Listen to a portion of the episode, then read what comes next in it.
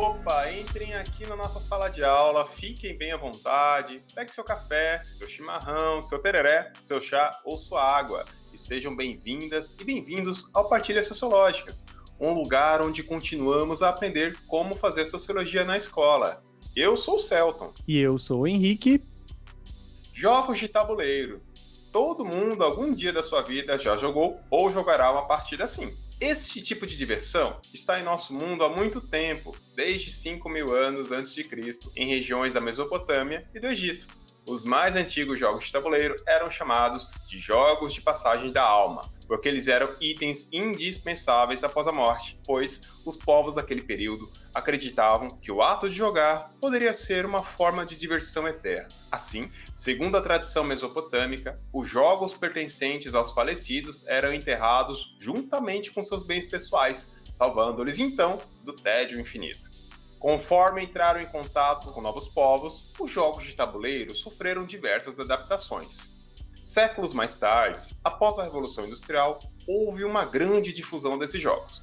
Desde então, com a possibilidade da produção em massa, alguns pequenos fabricantes começaram a produzir versões clássicas e novos jogos para atender à demanda da classe média emergente, principalmente nos Estados Unidos e na Europa. O Jogo da Vida, lançado em 1860, foi um boom, alcançando milhares de vendas. Este é um jogo de tabuleiro que combina os desafios da vida real com o universo lúdico infantil. A partilha de hoje será sobre um jogo onde os alunos percorrem o dia deles, do despertar ao retorno para casa, e durante esse processo identificam aspectos sociológicos de suas ações cotidianas. Quem teve essa ideia dessa dinâmica impecável é a nossa convidada do dia, a professora Júlia, que nos dará a honra dessa partilha. Conta aí, Júlia, quem é você? É, bom, eu sou carioca da Vila da Penha, é, sou professora de sociologia, formada pela UFRJ, fiz tudo na UFRJ, bacharelado, licenciatura, mestrado, doutorado, e atuo atualmente, né, desde, na verdade, desde 2009, como professora de professores. Então, ajudo, né, contribuo aí na formação de professoras e professores de sociologia e ministro sempre uma disciplina chamada Didática e Prática de Ensino de Ciências Sociais, que supervisiona também um estágio me dedico a isso, a pensar como que a sociologia pode ir para a sala de aula. Essa um pouquinho de mim. Muito bom, Júlia. A gente agradece demais por você ter aceito o convite de participar do nosso podcast e fazer uma partilha conosco. Então vamos lá, né? Para o que vai deixar mais dinâmica essa nossa sala de aula. Diz aí então, Júlia, qual que é essa partilha que você trouxe para a gente? O que, que você vai partilhar? Trouxe para vocês hoje o, a experiência do Diário Sociológico. Foi um jogo né, que inventei a partir de uma proposta que eu encontrei num livro didático de sociologia francês, porque no meu doutorado eu comparei o ensino de sociologia e ciências sociais no Brasil e na França, e foquei nos livros didáticos e nas diretrizes curriculares oficiais desses dois países, a partir de um conceito de um sociólogo inglês chamado Basil Bernstein e o seu conceito de recontextualização pedagógica. Então, como parte desse processo de pesquisa, eu montei um acervo de manuais didáticos franceses. Estive na França fazendo a pesquisa com uma bolsa da CAPES. Eu montei, né, eu coletei uma série de manuais didáticos de uma disciplina que lá se chama Ciências Econômicas e Sociais. E ela é conhecida pela sua sigla, SES, em francês. Né? Então, lá eles têm a disciplina nas três séries e eles têm itinerários formativos diferentes no ensino médio, no, no, liceu, que eles chamam de liceu. Então, no liceu geral, que é um dos itinerários possíveis, tem um primeiro ano que eles todos têm ciências econômicas e sociais, e depois, no segundo e no terceiro ano, eles têm um itinerário formativo próprio chamado econômico e social. Então, eles têm livros muito densos, porque eles têm quatro a cinco horas por semana de ciências econômicas e sociais. Bem diferente da nossa realidade aqui, de menos horas, né? E agora, ainda com a reforma do ensino médio, está numa, numa situação ainda com menos carga horária, né, por enquanto, no que tem se delineado. Então, um desses manuais, o manual da editora Achete Livre, de autoria de Doban e Lebel, tem um desenho de uma proposta de jogo intitulado Nem um Dia Sem Ciências Econômicas e Sociais. Por quê? Isso é a abertura do livro, né, na contracapa, inclusive, como se fosse a introdução, né, propusesse um jogo introdutório, que é um tabuleiro de papel com seis etapas representativas do cotidiano de um aluno secundarista francês. Aí as etapas são o despertar, a ida à escola, o trabalho dos pais ou responsável, o restaurante, as atividades escolares e, por fim, um momento de balanço da jornada diária. Então, os autores descrevem assim a proposta. Até o presente, você se levantou a cada manhã sem saber que uma multidão de escolhas que você estava fazendo todos os dias são do domínio das ciências econômicas e sociais. A partir de hoje, graças ao ensino de SES, sua vida vai mudar. Então, assim, é um convite para o aluno. Eu achei legal, achei simpático, né? Tem um desenho lá no livro com umas caricaturas. E aí, aí em 2016, né? Eu voltei da França em 2014, 2016, quando eu fui na aula introdutória da disciplina Didática e Prática de Ensino na licenciatura em Ciências Sociais da UFRJ, eu montei um tabuleiro no chão da sala de aula, um tabuleiro humano, né? Tinha visto uma atividade no PIBID de Sociologia aqui da UFRJ com a supervisão do professor Anitta e do Anitta Hunt, xará da, da Anitta daqui, e da Bruna Lucila, que era professora supervisora na escola, né, no Colégio Estadual Souza Guiar, eles tinham feito um tabuleiro humano com EVA, e eu tinha achado aquilo super colorido, adoro coisa colorida. Falei, ah, que legal. E aí veio essa ideia de movimentar a sala, porque eu também não gosto de aluno lá no canto. Eu digo que eles ficam plugados na tomada, né? Assim, ficavam descarregando. E aí gosto de mexer na sala, né? Botar em roda e tal. Então afastamos as cadeiras, colocamos no chão as cartolinas com imagens, né? Eu gastei um dinheiro imprimindo fotos coloridas, bonitas, é, plastifiquei, né? Foi um investimento ali. E eu tinha uma monitora na época muito querida, Luísa Sureiros, que, me, que, né, que foi parceira aí nessa, na execução dessa ideia. E aí a gente colocou esses tabuleiros. É, e você falou aí, eu me lembrei do Wright Mills, né? Quando a gente vai dar aula de sociologia, por exemplo, eu sempre lembro dele, né? Como que nós, indivíduos, a gente faz o nosso aluno entender que ele faz parte de um coletivo, de um meio social. Ele tem relações lá, estruturas lá e que também se desenvolvem com ele. Eu lembrei muito disso. Não, legal Mas... você falar isso, que quando eu fui professora no ensino médio, aqui na rede estadual do Rio de Janeiro, e na época só tinha sociologia em uma série, no terceiro ano. E eu me deparei, assim, com alunos, né, no, na, algumas turmas, poucas turmas, tá, mas alunos que eram quase analfabetos funcionais. E eu ficava impressionada com aquilo, e falava, gente, como é que a gente vai trabalhar, né, assim, sociologia, abstração, conceitos, com alunos com lacunas de escrita. Eram poucos, tá? Era exceção, mas era, era, me deixava muito aflita, assim. E uma das coisas que eu fazia era uma linha do tempo gigante que ficava o ano inteiro na parede, uma papel 40 quilos, a gente chama de papel 40 quilos, aquele papel pardo grandão. Na época, o currículo do Estado né, previa um bimestre para discussão de trabalho, para discussão de cultura, de desigualdades sociais e uma introdução a senso comum, etc. Então, é, eu trabalhava essas temáticas, às vezes violência, no bimestre de desigualdades e tal, e como eu fiz mestrado, me especializei em sociologia do trabalho, eu me interessava muito e observei que com alunos trabalhadores, mesmo os jovens que ainda não estavam no mercado de trabalho, mas já tinham esse horizonte, né? Fazia muito sentido falar, usar o trabalho como recurso para chamar a atenção de todos esses outros temas, das desigualdades, né, da, o que, que é a sociologia, é, o que, que é o Estado, enfim, o que, que é a violência. Então, a gente escrevia nesse papel 40 quilos ao longo do ano. E também nas atividades de formação política, movimentos sociais, é, que eu participei, isso eram práticas comuns, né? Você tem um papel, né, uma cartolina que era atualizada conforme a oficina ou o curso ia tendo andamento. E eu também trabalhei no DIESE, fui né, técnica do DIESE, na formação que o DIESE dá aos seus técnicos. DIESE é o Departamento Intersindical de Estudos e Pesquisas Econômicas e Sociais. E eles fazem uma excelente formação, né, duas semanas de formação para os seus técnicos, e a gente usava também essa linha do tempo, assim, né?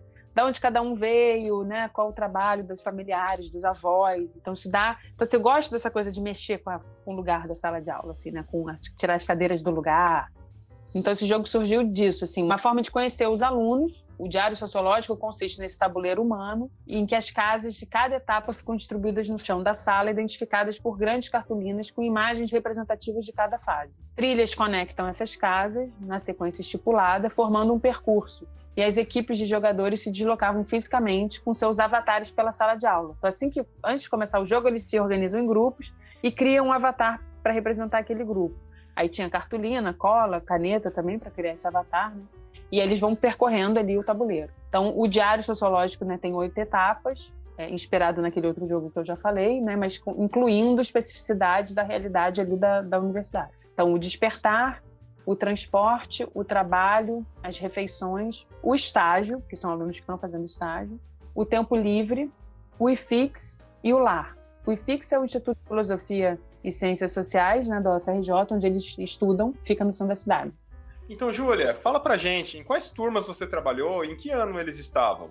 Então, eu trabalhei com as turmas de didática e prática de ensino, que aqui na UFRJ também são as turmas, está vinculada ao Estado supervisionado. Essas turmas ficam comigo durante um ano e meio, são três semestres e os alunos estão nos últimos períodos do curso, então eles estão no sexto, sétimo e oitavo período. Eles começam no sexto período, né, e concluem no oitavo período quando se formam. Eles têm cerca de 21, 22, 23, mas também tem muitos alunos que estão fazendo sua segunda licença, né, segunda graduação. Eu tive alunos engenheiros, alunos de professores de matemática, de geografia, que voltam para a universidade para fazer outra graduação. Então tem uma, um público bem variado. E é muito legal, Júlia, pensar nisso, né? Acho que a sua, a sua partilha é muito bacana, porque acho que a professora Eleise uma vez me falou assim: eu tava meio ansioso de lecionar para um público mais adulto, né? E aí eu falei assim: nossa, Eleise, você acha que eu passo tal vídeo e tal? Ela falou assim: Neto, não é porque é adulto que não gosta de coisa diferente. Mano, você tem que tentar, sabe? Não é porque é adulto que não vai fazer experiências que movimentam, que apresentam novas coisas e tal porque a gente nunca deixa de gostar do diferente, né? Esse tradicional, claro, muitas vezes a gente tem que lançar mão dessa tradicionalidade no ensinar, ok. Só que a gente precisa dessas outras experiências de até como, no seu caso, né, como você participa da formação de docentes, para que eles possam experienciar isso na sua formação, para que no futuro eles possam também experimentar isso como docentes dominando aquela, aquela sala de aula. Por isso que eu acho que essa sua partilha é fundamental, tanto para os professores e professoras que são do ensino médio vão ouvir e falar assim, pô, vou replicar, mas também nesse sentido, né? Os estudantes que estão aí ouvindo, falam, pô, que legal, essas experiências e tal, acho que é super fantástico. Não, a ideia de fazer essa dinâmica com os licenciandos é para que eles se inspirem e adaptem e inventem outras coisas também.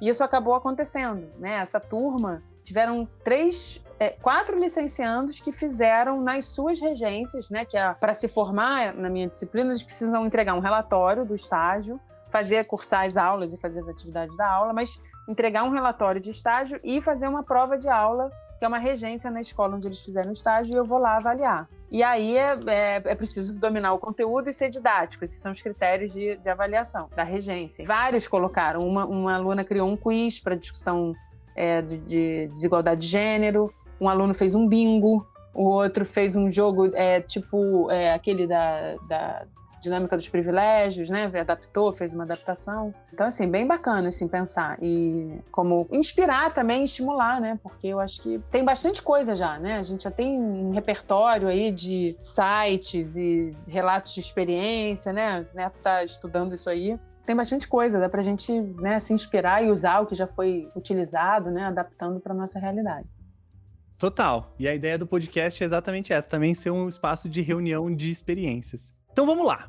Você comentou ali que é um diário sociológico e tudo mais. Então, agora, se você puder explicar, destrinchar um pouco mais, explicar como foi a aplicação das etapas e como foi tudo isso, assim, Júlia, a realização dessa experiência. Foi aí. assim, a gente é, primeiro pesquisou as imagens para cada uma das etapas, né? Essas oito etapas que eu falei. Então a gente fez pesquisa de imagens, então assim, para o despertar, a gente colocou foto do café da manhã, enfim, da realidade dos alunos. Eles trouxeram também imagens, pedi para eles me mandarem imagem, acabava conhecendo um pouquinho sobre ele. Um tipo de apresentação diferente do, do convencional e buscando assim trazer uma diversidade também de situações, né? Então assim, alunos trabalhadores, pensei nas possíveis profissões que eles poderiam ter. Muitos trabalhavam na época como atendente de telemarketing, era bem comum, um aluno trabalhava de dia como telemarketing e ia para a faculdade de noite. É um curso noturno, né? Isso é importante destacar. Vários trabalhavam em banco, é, alguns faziam entregas, né? Eram, eram não tinha ainda aplicativo, tá, gente? 2016, né? Então, assim, a gente fazia entrega de outras formas. É, chamava Office Boy, né? Tinha Office Boy, tinha outro nome agora que eu não tô lembrando. É muito interessante ver como o aplicativo mudou na né, nossa vida nesses, nesse último ano, principalmente. Mas, é, então, assim, a, e a ideia do jogo é, do Diário Sociológico era que eles percebessem aspectos sociais, antropológicos, políticos, econômicos no, que, que, existem no nosso dia a dia, né? Desde que a gente acorda, a pasta que a gente, né, que a gente utiliza para escovar o dente, se a gente utiliza pasta, né?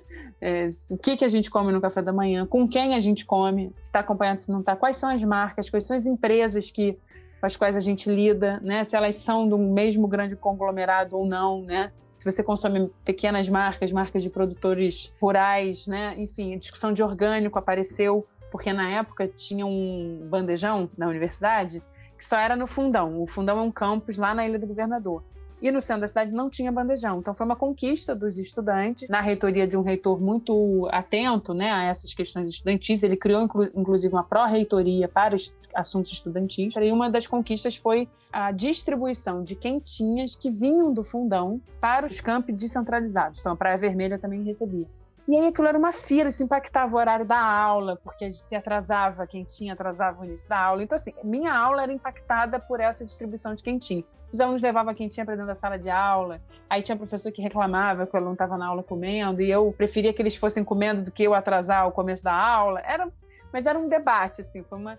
Então eu pedi para eles investigarem de onde vem a comida, enfim, começaram a fazer essa discussão do que, que tem ali naquela quentinha.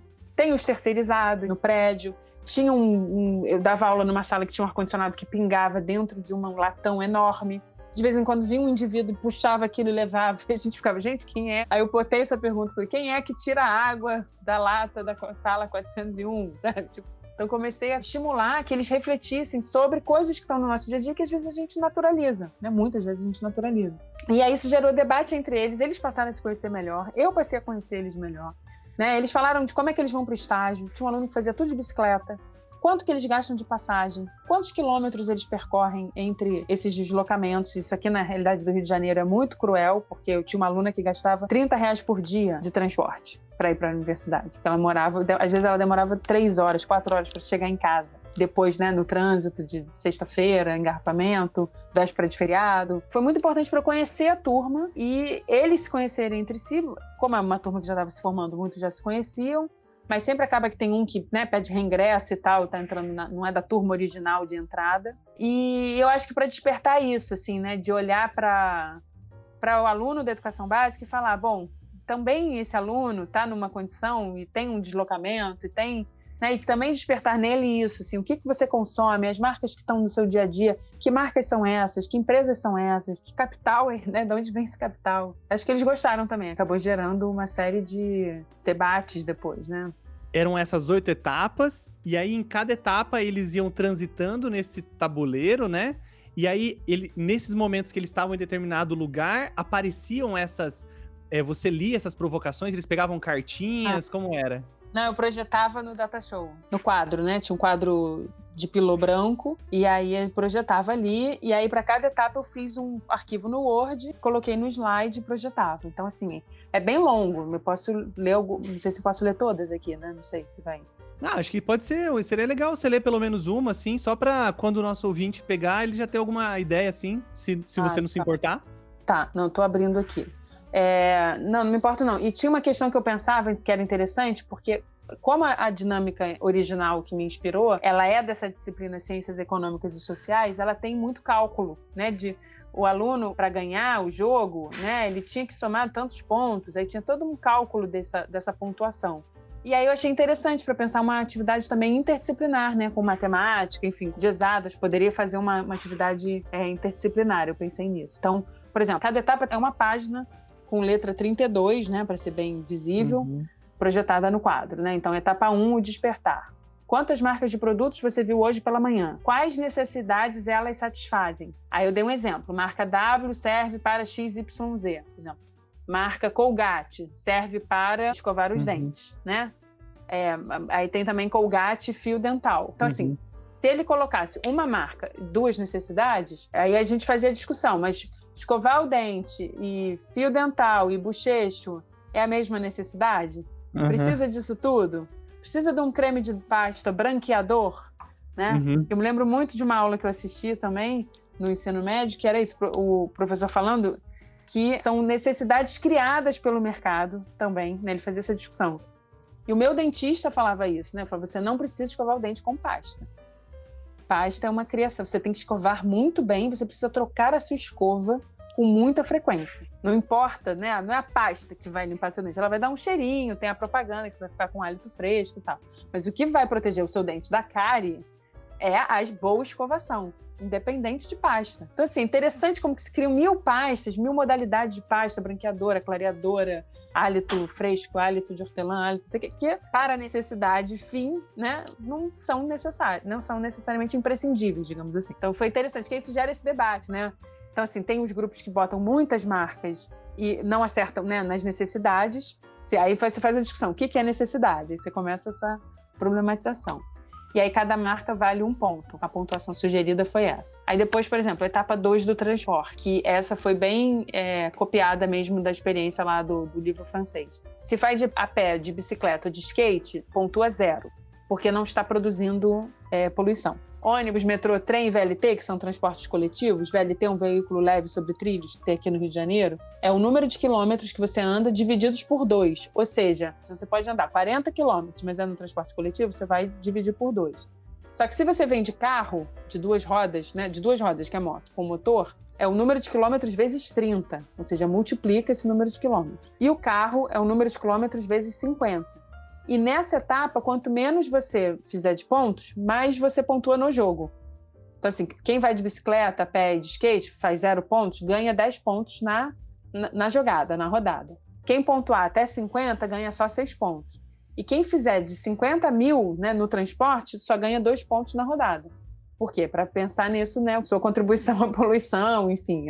E aí faz duas perguntas, né? Como podemos melhorar o, o, transporte público no Rio de Janeiro? Uma pergunta, desculpa. Como podemos melhorar o transporte público no Rio de Janeiro? Cada solução aceita pela professora e pela turma vale um ponto. Aí eles vão elencando várias possíveis soluções, né?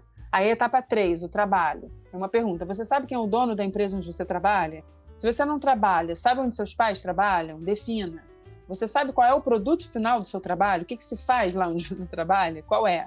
Quais são as exigências profissionais no seu trabalho? Qual é o nível de escolaridade exigida?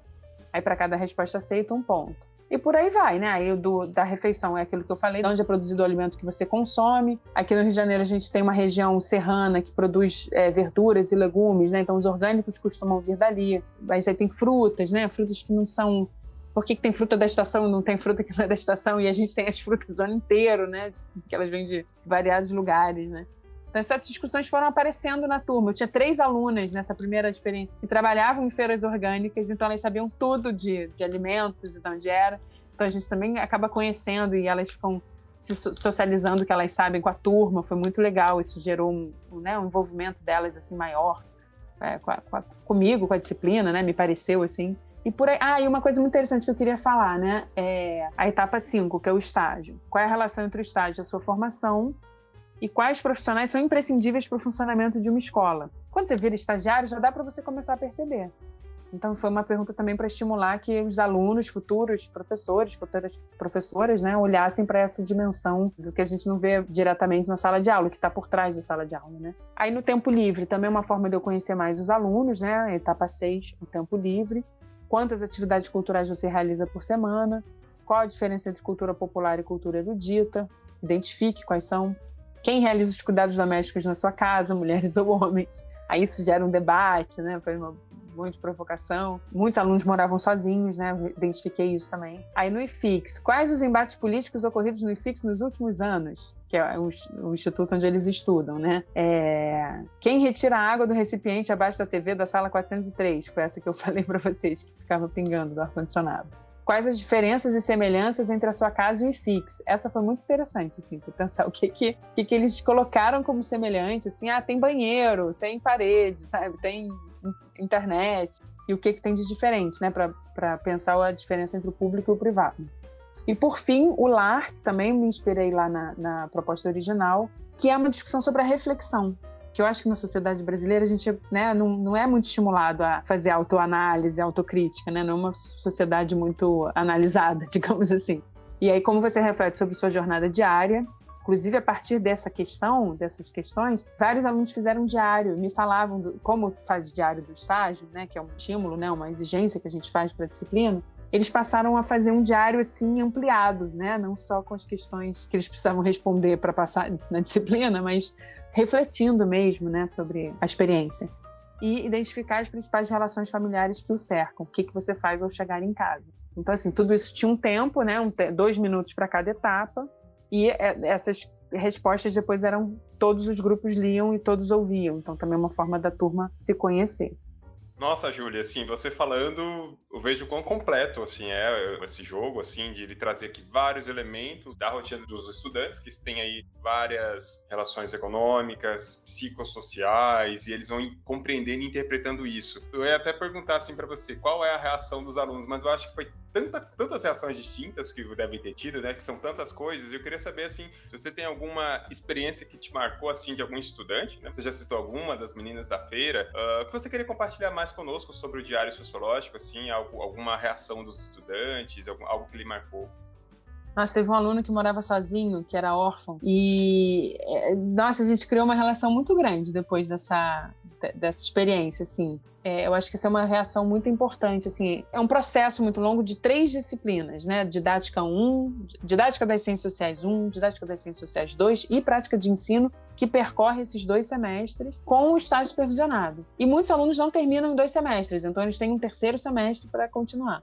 Isso é uma relação longa, né? Assim, de, se a gente não começa bem, sabe? Você tem que começar essa, essa relação de aluno-professora de uma forma que seja assim, gente, olha, vamos conviver aí por dois, três semestres, né? vamos fazer isso da melhor forma possível. E eu acho que com arte, com ludicidade, é sempre um caminho mais é, suave, né? Porque é isso, o aluno trabalhador tem que fazer estágio, tem que fazer muitas horas, são 400 horas de estágio, né? São muitas cobranças, muitos deslocamentos, pouco recurso, não se tem recurso para isso, precisa financiar, né? Investir nessa formação. É, e eu, eu acho que acabou criando, né? Esse jogo acaba criando uma aproximação, né? Eu acabo conhecendo quem eles são, sabendo um pouco da, da realidade, e eles acabam despertando, né? Acabaram, eles e elas acabaram despertando para essa dimensão é, lúdica, né? Que a aula de sociologia ela precisa ser muito bem preparada. Acho que isso assim, é uma tônica né, do meu trabalho. Eu reforço isso, acho que eu repito isso incessantemente. Falo, vocês não não dá para entrar de improviso, sabe? Tem muita coisa já feita, tem muita coisa produzida, tem muita coisa para vocês se inspirarem precisa conhecer muito bem os autores, os conceitos, as temáticas, precisa pensar didaticamente, né? precisa adaptar para a realidade do seu aluno, precisa ter conhecimentos psicológicos né? da subjetividade daquele, daqueles indivíduos, né? da, da, da cultura escolar daquela instituição. Então, esses são muitos elementos, assim. É, então, a gente precisa se preparar da melhor forma e ter momentos como esse, né, que mostram formas de levar o conhecimento sociológico, antropológico, político para a escola de uma maneira lúdica tem um potencial enorme. Então, assim, acho que é, acho que isso que eu, é isso que chama, chamou a atenção, né, para mim. Demais, Júlia. A gente já falou várias vezes, né, nos outros programas também, sobre essa preocupação, assim, e acho que você foi, foi muito precisa nessa questão da humanização, né? A gente tem que parar para pensar nisso, né? Professores do ensino médio também e do ensino superior também, mas de que a gente vai ficar um tempão com eles, né? E eu lembro que na, na minha graduação, os professores sempre falavam assim para nós, né, os estudantes do curso: gente, vocês vão ter, claro, nos percalços, mas vocês vão ter 45 minutos da atenção dos alunos. E muitas vezes os pais desses alunos não têm esse tempo com eles. Vocês vão ter 45 minutos, 50 minutos dessa molecada aí na tua frente. Então, você tem que, de alguma forma, aí, alguns professores até falavam, Neto, às vezes alguma coisa vai aparecer na tua aula que não tem a ver com conteúdo. Então, mano, se aquilo lá pra você tá urgente, tá punjante, se o aluno fez aquilo lá, falou de alguma coisa, às vezes você tem que acolher essa demanda. É, um, é esse aspecto humano, assim. E eu acho que essa sua esse seu o diário sociológico possibilita que, pelo menos em algum momento do, do ano letivo, a gente capte e saiba fazer esse mapeamento. Eu acho fantástico, assim. E aí, eu, a pergunta que eu gostaria de fazer, para a gente já estar tá quase chegando no final, é assim: você fez esse diário sociológico para o ensino superior, mas assim, aqui ouvindo, né? Acho que os colegas que também, os professores e professores estão ouvindo o programa, também já podem pensar, né? Dá para adaptar isso para o ensino médio, não dá, Júlia? Ah, eu acho que dá super, né? Ele surgiu de uma ideia para o ensino médio, né? Tudo bem que não era o ensino médio brasileiro, mas eu acho que dá para adaptar. Uma questão que eu já ouvi críticas né, de colegas, para quem eu já mostrei, é de que oito etapas é muito grande para o tempo que a gente tem no ensino médio. Mas seria cortar etapas, selecionar algumas etapas. Alguns cálculos são também chatinhos de fazer se você fizer sozinho. Mas se você fizer numa atividade junto com um professor de matemática, por exemplo, daria para ter duas pessoas fazendo essa contagem. Porque aí isso, a monitora me ajudava, mas nem sempre o professor tem monitor ou tem estagiário que possa ajudar nisso, né? Então, Se tiver dois professores fazendo essa dinâmica, ou um professor com estagiário, caso ele tenha estagiário, ajuda, né? É, isso foi também uma, uma questão da adaptação que é importante. É importante estar em dupla. Eu percebi isso, assim. É difícil você gerenciar isso tudo. Tem uns grupos que eles não querem usar os dois minutos, que eles querem sair andando. E eu tenho outros não, que usam o tempo todo, porque aí você consegue colocar mais respostas. Né? Então tem essa dimensão assim, teria até que pensar na jogabilidade, né? Quantos pontos quem ganha, quem chega primeiro na última etapa ganha, porque se vale a pena correr ou se vale a pena aproveitar cada etapa. Isso foi uma questão que eu não tinha definido, assim, na, na época, mas eu lembro que foi uma questão. Um grupo saiu correndo para terminar logo, e os outros que responderam mais, né, respostas mais completas, enfim, acabaram tendo mais pontos, mas o outro grupo que chegou primeiro falou: ah, eu queria ganhar um ponto porque cheguei primeiro, né? Eu queria que tivesse. Então, assim, a gente também estava nessa fase, digamos, de testar o tipo de pontuação. Mas acho que é isso, acho que movimento, acho que faz conhecer os alunos, acho que a gente não tem como dar aula sem conhecer os alunos. Eu pedia, quando era professora no ensino médio, eu pedia redação no primeiro bimestre. E nossa, eu ficava dias lendo, eram muitos alunos, muitas muitas páginas. E é uma loucura, porque a gente depois não tem tempo, né? Assim, eu passei a ter mais turmas e dando mais aulas, você acaba não pode fazer isso toda, todos os bimestres, você não tem como que tem a, a, o prazo de lançar a nota, né? Tem, é, a gente tem pouco tempo, a gente tem muitas turmas, né? Então a gente tem 12 diários aqui no Rio de Janeiro, 12 tempos, 12 diários, que é um tempo por turma. E o professor de matemática tinha quatro turmas para 12 tempos. Entendeu? Então é bem diferente assim, a quantidade de, de trabalho que você tem na correção, né? Então acho que esse jogo você acaba no jogo fazendo, né, aprendendo coisas que se eles fossem escrever para socializar o que eles, né, a biografia deles, aspectos da biografia, você demoraria mais tempo. Eu acho, ó, eu acho que assim, tem muito potencial. Você tá falando aí, Júlia, eu tô aqui já vislumbrando para eu pegar o primeiro ano do ensino médio e já fazer isso com eles logo de cara, assim, no primeiro bimestre, sabe? Talvez ficar um bimestre envolvido nele, ou mais de um bimestre, porque eu acho que é uma atividade muito, muito sensacional para ter esse conhecimento, principalmente já que os meninos estão indo lá pro ensino médio, estão vindo do, de uma outra realidade do fundamental, para eles saberem o que, que é a sociologia, né? Ali eles vão conseguir fazer essas relações, né? Com essas estruturas, com essas questões que envolvem a rotina deles. É, se tiver um mural, pode até deixar na sala as etapas com as fotos. Eles podem ir colocando fotos, né? por exemplo, teve uma turma que eu levei é, material de jornal para eles recortarem o que representaria essas etapas na vida deles. Assim, então, o trabalho, o café da manhã, a hora de lazer e tal. Então eles escolheram, eles cortaram e foram colocando em volta daquela cartolina com as imagens iniciais que eu tinha escolhido para o ano anterior. Então também acho que também a atividade deles buscarem imagens que representem seu cotidiano também é uma atividade que já pode ser incluída, né, para o ensino médio, por exemplo. Eu acho que tudo Nossa. que faz eles botarem a mão na massa, sabe, já dá uma Alguns vão reclamar, alguns reclamam no início que não querem sair da cadeira, não querem né, ficar em pé, não querem se movimentar, mas depois acabam, acabam engajando, né? Essa palavra aí da moda, promove o engajamento. Acho que a gente fez de tudo aí na pandemia para o aluno abrir a câmera, né? Ou pelo menos falar com a gente, né? No microfone ou no chat. Eu acho que isso ajuda, né? Isso acaba ajudando sim. O nosso bate-papo hoje está muito rico, Júlia. Nossa, obrigado mesmo pela sua partilha. Já, eu estou aqui com muitas ideias agora. Imagino que os ouvintes, nossas professoras e professores de sociologia também já estão aí pensando o que, que dá para fazer mediante suas realidades. E já para a gente indo para a parte final, queria te fazer uma pergunta assim: o que, que te encanta, Júlia, em ser professora de sociologia? E o que, que te encanta na sociologia? Então, o que me encanta é o pulo do gato do aprendizado não sei se eu vou. Eu pensei nisso agora, nessa expressão, mas eu não falei na minha apresentação, mas eu sou mãe de uma criança, né, de uma menina de quatro anos, linda, inteligente, curiosa, agitadésima. E, e é muito. É um exercício diário de engajá-la nas, nas coisas chatas que a gente tem que fazer todo dia a gente não faz só o que a gente gosta, né? Então, desde criança, a gente está nesse, né, a gente, educando uma criança, a gente está nesse processo civilizador essa tarefa chatésima. Eu falo assim: minha filha é maravilhosa, pena que eu sou mãe dela, que eu sou aquela pessoa que tem que cerceá-la, dizer que ela tem que botar roupa, que ela não pode sair pelada na rua, né? Então, é muito ruim essa, esse papel constrangedor que os pais precisam fazer. E eu fico vendo, por exemplo, que ela começou a, na escola só esse ano, né? Por causa da pandemia, ela não foi escola no passado. E aí eu vi assim, quero desenhar. É, vamos desenhar, mamãe, vamos desenhar, mas eu quero fazer do meu jeito. Aí você vê assim, ela passou um ano falando isso. Fala, mamãe, desenha uma flor porque eu não sei fazer. Mamãe desenha. E ela, e ela desenha, ela, ela tem até, ela, ela curte, né? Assim, quando ela, quando ela quer desenhar, ela faz, ela faz já, né, ser humano. Essas coisas que os pais gostam de ver, né? A escola que ela tá não é a escola que estimula a escrever, a gente não, não escolheu esse tipo de pedagogia. Mas é importante, assim, do ponto de vista do desenvolvimento, que você vê, pô, minha filha sabe fazer um ser humano, que isso é importante para o desenvolvimento cognitivo dela. Então, um bom sinal se, o, se, a criança já faz um ser humano com perna, cabeça, mesmo que sejam uns palitinhos né, grotescos. Mas enfim, aí quando ela faz, e você vê o, o tempo que demora, né? O aprendizado, e eu, eu gosto de levar isso para o ensino médio. O que eu tenho lido sobre jogos, né? Eu li um artigo é, muito recente sobre do avanço de, um, de dois autores, Avanço e Lima, né? Publicado numa revista esse ano.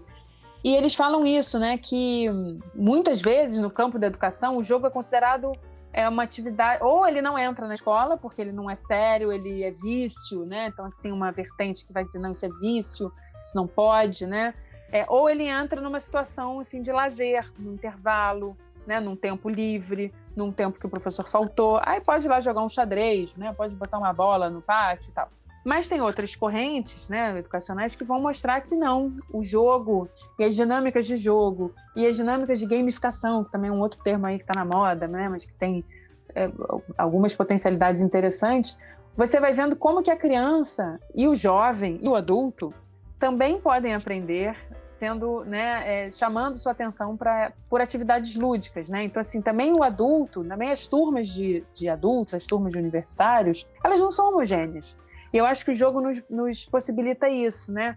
Talvez é, perceber com aspectos da subjetividade é essa heterogeneidade que se você está todo mundo sentado, professor falando e um ou outro aluno falando, só vão se destacar aqueles que têm mais é, habilidade né, na oratória, discursiva, narrativa, etc. Num jogo como esse, você vê outras habilidades surgirem. E aí você vê que o aluno pode também se sentir à vontade e pensar numa aula em que ele não precisa só ficar falando né, para tua turma, já que ele não se sente tão né, que aquilo não é a principal habilidade dele. E ele tem sim a habilidade de transmitir conhecimento de outras formas. Então eu achei, é, eu acho, eu, eu, penso, eu, penso, isso assim, tem etapas da aprendizagem que não são as mesmas para todos. O aprendizado é lento para todos, né? Nas crianças a gente vê isso muito claramente.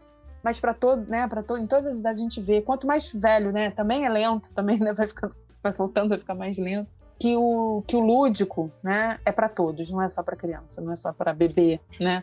É para adulto, é para velho, é para todo mundo. Fica muito mais fácil de, de, estimular a curiosidade, né? De despertar o interesse pelo conhecimento, pelo que você está trabalhando ali. Ah, muito legal. Júlia, então, aí, para a gente chegar antes dos agradecimentos, você gostaria de compartilhar alguma coisa? E aí, esse compartilhamento pode ser sei lá, falar de uma música que você acha legal, algum livro, algum filme que você assistiu recentemente, alguma coisa que seja bacana, assim, que você gostaria de falar. Ah, eu gostaria de compartilhar um livro maravilhoso de uma autora chamada Conceição Evaristo. O livro se chama Poncia Vicêncio. É, é uma história. Ah, não dá para falar muita coisa porque senão perde a graça, eu acho. Mas assim, é fundamental. Acho que toda professora, todo professor, todo brasileiro, toda brasileira devia ler esse livro.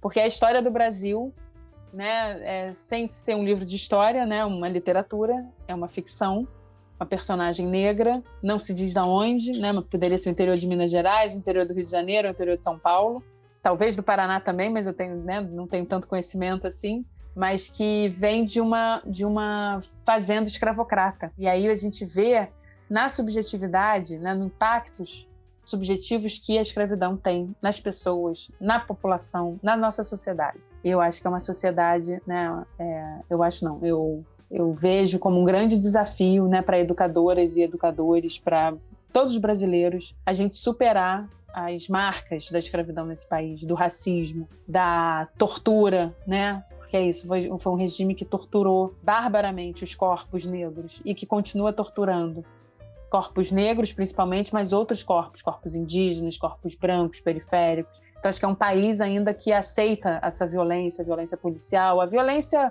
é, popular também, linchamentos, né?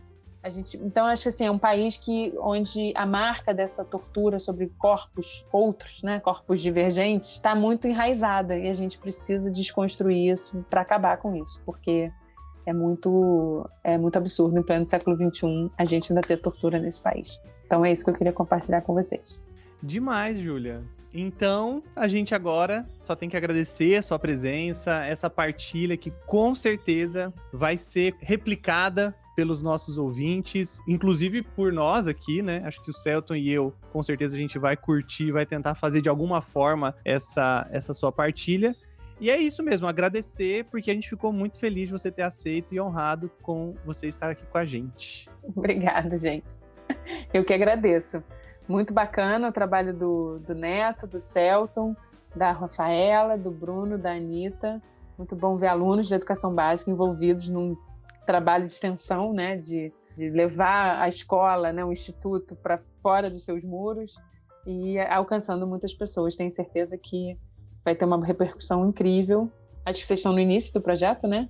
Eu vou divulgar bastante e sucesso e vida longa.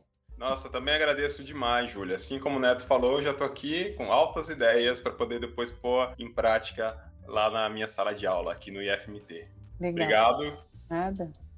Então, esse foi mais um episódio do programa Partilhas Sociológicas, que foi apresentado por mim, Celton, e meu parceiro de microfone, Henrique. Na edição de som, Bruno Paniago, e na produção, Anitta Santos e Rafaela Souza. E não esquece de ir lá no nosso perfil do Instagram, arroba partilhas.sociológicas e comentar no post desse programa o que, você achou da partilha da Júlia, sugestões e ainda como você aplicou isso na sua sala de aula. Posta lá e marca a gente. A gente vai adorar ver como essas ideias estão por aí reverberando o Brasil adentro. E não esqueça de seguir, curtir, favoritar e assinar o podcast nos agregadores que você utiliza. Até mais!